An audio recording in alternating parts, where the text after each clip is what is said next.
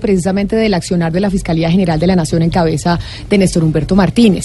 Digamos que los tentáculos de Odebrecht pues se extendieron por todo el continente, por América Latina. Tenemos expresidentes privados de su libertad, tenemos candidatos presidenciales. Por ejemplo, un caso icónico es el de Perú, en donde, por ejemplo, Keiko Fujimori está cumpliendo una prisión preventiva por 36 meses y Alan García no podrá salir del país por 18 meses, entre otras, por esa investigación del caso de Odebrecht. Estamos en comunicación en este momento con José Domingo Pérez, que es fiscal peruano que ha llevado, entre otras cosas, la investigación del caso de Brecht en Perú.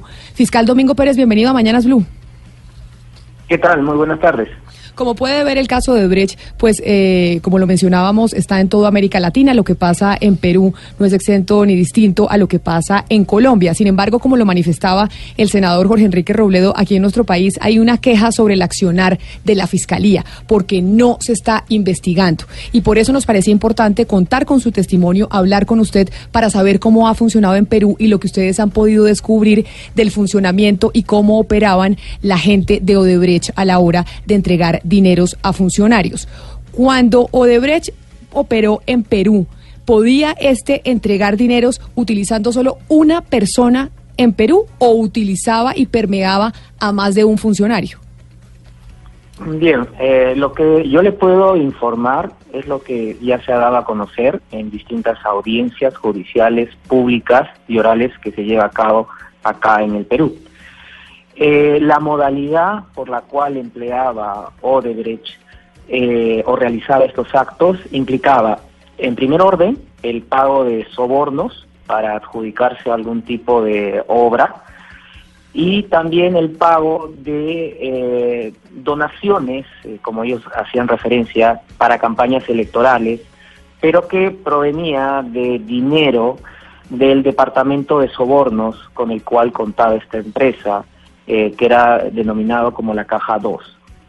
En el desarrollo del proceso de investigación, lo que hemos tenido es de que la empresa ha colaborado con la Fiscalía, es decir, se ha sometido a un proceso eh, de colaboración eficaz o delación o principio de oportunidad, que creo que es como se denomina en su país, en el cual la empresa ha brindado información a través de documentos en donde nos ha hecho mención o nos ha informado en qué entidad bancaria del extranjero se han realizado estos depósitos. Eh, hemos podido determinar la ruta del dinero que se ha seguido. Además, los funcionarios de la empresa eh, han declarado y vienen declarando a quienes han entregado dinero, quiénes les han solicitado, cómo lo han entregado y todo ello eh, dentro del marco de una voluntad de colaborar de parte de la empresa Odebrecht, que va a concluir este proceso de colaboración, es decir, dentro del proceso, la formalidad, el próximo mes de febrero, en donde se va a firmar el documento final, en donde la empresa se está obligando a mayores compromisos, alcanzar mayor información, prestar eh, mayores documentos, a lograr que sus funcionarios declaren ante cualquier requerimiento o pedido que haga cualquier autoridad peruana. Eh, más o menos esto ha sido el desarrollo. Dígame. básicamente lo que recibe Odebrecht a cambio de este proceso de delación que firmó con el Ministerio Público peruano es que pueden seguir licitando en Perú sin ningún problema. Mire, eh, yo quisiera hacerle un alcance en ese aspecto. Además de eh, este proceso de colaboración eficaz o delación, esto se encuentra regulado, normado en la ley peruana.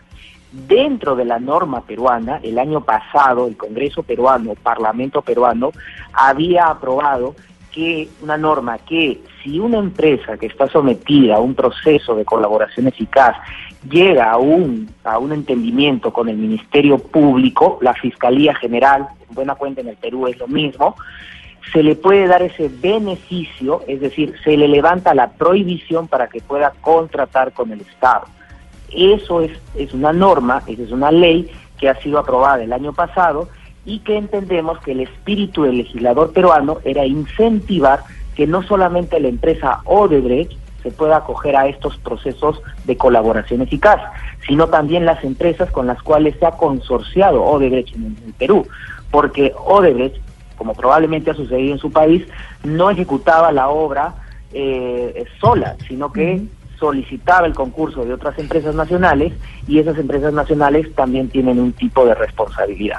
Fiscal, ese, ese compromiso con Odebrecht es solamente económico o solamente fiscal o las dos cosas. Quiero decir, incluye que devuelvan cierta plata al país eh, para poder seguir licitando eh, con el gobierno.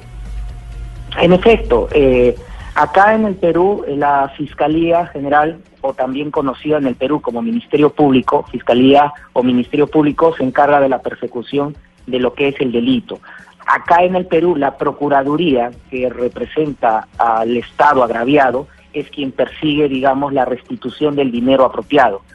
También se ha llegado a un acuerdo de millones de soles, en este momento no le podría indicar la cifra, que la empresa se ha comprometido con eh, la Procuraduría de hacer un pago durante un determinado periodo de años eh, a través de un cronograma 610 millones, acá lo tengo ya establecido, 610 millones en el cual la empresa va a pagar al Estado peruano en determinados años, 15 años, en cuotas anuales eh, de cantidades de 22 millones hasta 80 millones de soles, que es nuestra moneda, eh, que se va a realizar una vez de que este acuerdo de colaboración eficaz pueda ser aprobado por un juez. Estamos hablando con José Domingo Pérez, que es fiscal peruano, el jefe de un equipo especial de fiscales en ese país que está haciendo la investigación del caso Odebrecht, y senador Robledo. Ahí oímos al fiscal eh, José Domingo Pérez que decía, en Perú obviamente Odebrecht tenía un socio local y ese socio local también pues tiene una responsabilidad en todo este caso. Sí, sí, y, aprovecho para preguntarle, María Camila, al, señor fiscal del Perú. Bueno, primero felicitarlo por el valor civil que han tenido allá y que usted pues actuó como debía ser para desenmarañar eso. ¿Por qué no nos cuenta un poquito, señor fiscal, cómo tanto en el sector privado y en el sector público, qué tan alto han llegado las, las, las investigaciones? O sea, ¿se ha logrado llegar, digamos, a los últimos determinadores o han tenido dificultades para que eso suceda? Eh, las dificultades siempre van a haber, van a existir, porque son procesos que afectan a intereses de personas que tienen un cierto poder político, poder empresarial.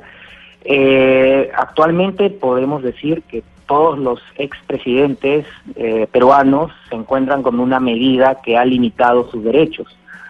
Tienen impedimento de salida del país algunos, algunos han estado en, con prisión preventiva, eh, la ex candidata Keiko Fujimori actualmente se encuentra con prisión preventiva, eh, algunos empresarios eh, que se habían consorciado con la empresa Odebrecht, empresarios importantes, han estado con una medida de prisión preventiva algún, algún tiempo atrás, ahora están con algún tipo de, de restricción menor.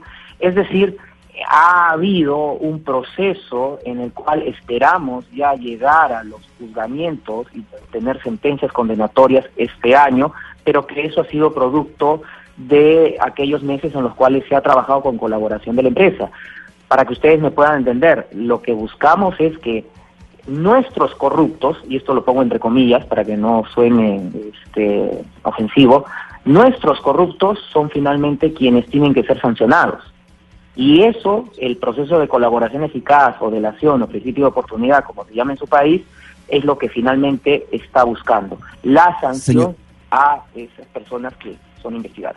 Señor fiscal, usted hablaba, usted hablaba de que hay dos modalidades que se utilizan en el caso de Odebrecht o que utilizaba Odebrecht. Una el soborno y otra la donación a los políticos.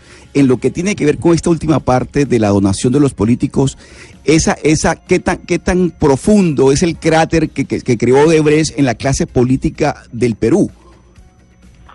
Bien, esta información quiero eh, comentarle a usted que se da a conocer cuando Odebrecht firma el acuerdo con la autoridad de los Estados Unidos. En ese acuerdo, que es de finales del año 2016, Odebrecht confiesa de que no solamente su departamento de sobornos se dedicaba al pago para adjudicarse de obras, sino que también daba entregas de dinero para políticos que estaban en una campaña electoral el objeto de esta contribución de dinero era que una vez de que estos políticos pudieran obtener un cargo público, puedan recibir algún tipo de beneficio. Si, si estaban en el Poder Ejecutivo, para que les puedan dar algún tipo de acceso a adjudicaciones de obras. Si estaban en el Legislativo, en el Parlamento, una flexibilización respecto a la fiscalización o algún tipo de legislación que les pueda ser favorable. En ese sentido, acá se llevan varias investigaciones por estos financiamientos indebidos de campañas políticas de dinero de Odebrecht que se ha tipificado por el delito de lavado de activos. las investigaciones más avanzadas es la que se ha seguido contra el expresidente Ollanta Humala, que ya ha concluido la investigación preparatoria. Eh, el fiscal que está a cargo del equipo especial entendemos de que va a presentar la acusación para más adelante ir a un juzgamiento. Y la segunda investigación más avanzada es la seguida contra la ex candidata Keiko Fujimori Gucci, la que, como ya lo he indicado, tiene prisión preventiva. Pero, sin embargo, también están investigados otros grupos políticos y personas porque los funcionarios de la empresa Odebrecht los delataron como aquellos que habían recibido estos dineros producto de la donación electoral. Fiscal, ¿en algún momento algún alto miembro del gobierno del Perú lo llamó usted o alguno de sus eh, colaboradores en la Fiscalía para detener la investigación? Mire, eh, recientemente eh, en el ministerio, en la Fiscalía o Ministerio Público, disculpe que utilice esos dos términos porque es la misma institución acá en el Perú, eh, ha habido una controversia por la persona que estaba ocupando el cargo de fiscal general, que es Pedro Chávar. En el desarrollo de la investigación se había determinado una cercanía que tenía él con un grupo investigado de la investigada Keiko Fujimori Gucci. Ha habido una oposición por parte de los fiscales del equipo especial, del equipo Lavajato, que hemos resistido las, las presiones que venía de parte del fiscal general. La calle, la población, la ciudadanía peruana ha salido a protestar, que finalmente obligaron eh, o obligó al, fiscal general Pedro Chavarri a que renunciara a su cargo. A su pregunta, no eh, somos fiscales eh, independientes, eh, y esperamos de que no haya ningún nivel de interferencia a nuestra labor. Nosotros simplemente nos desenvolvemos en base a lo que establece la ley y las pruebas que podemos recabar en el, en el curso de la investigación. Fiscal del Perú, José Domingo Pérez, quien está a cargo de un equipo élite que está investigando el caso de Brecht en ese país. Muchísimas gracias por haber estado con nosotros. Nos da muchas luces sobre lo que está pasando en otras naciones distintas a la nuestra con este caso de corrupción, con esta empresa brasilera que logró pues permear las clases políticas de diferentes países en el continente. Feliz mañana para usted. Igualmente, yo les agradezco. Hasta luego. Gracias. Hasta luego.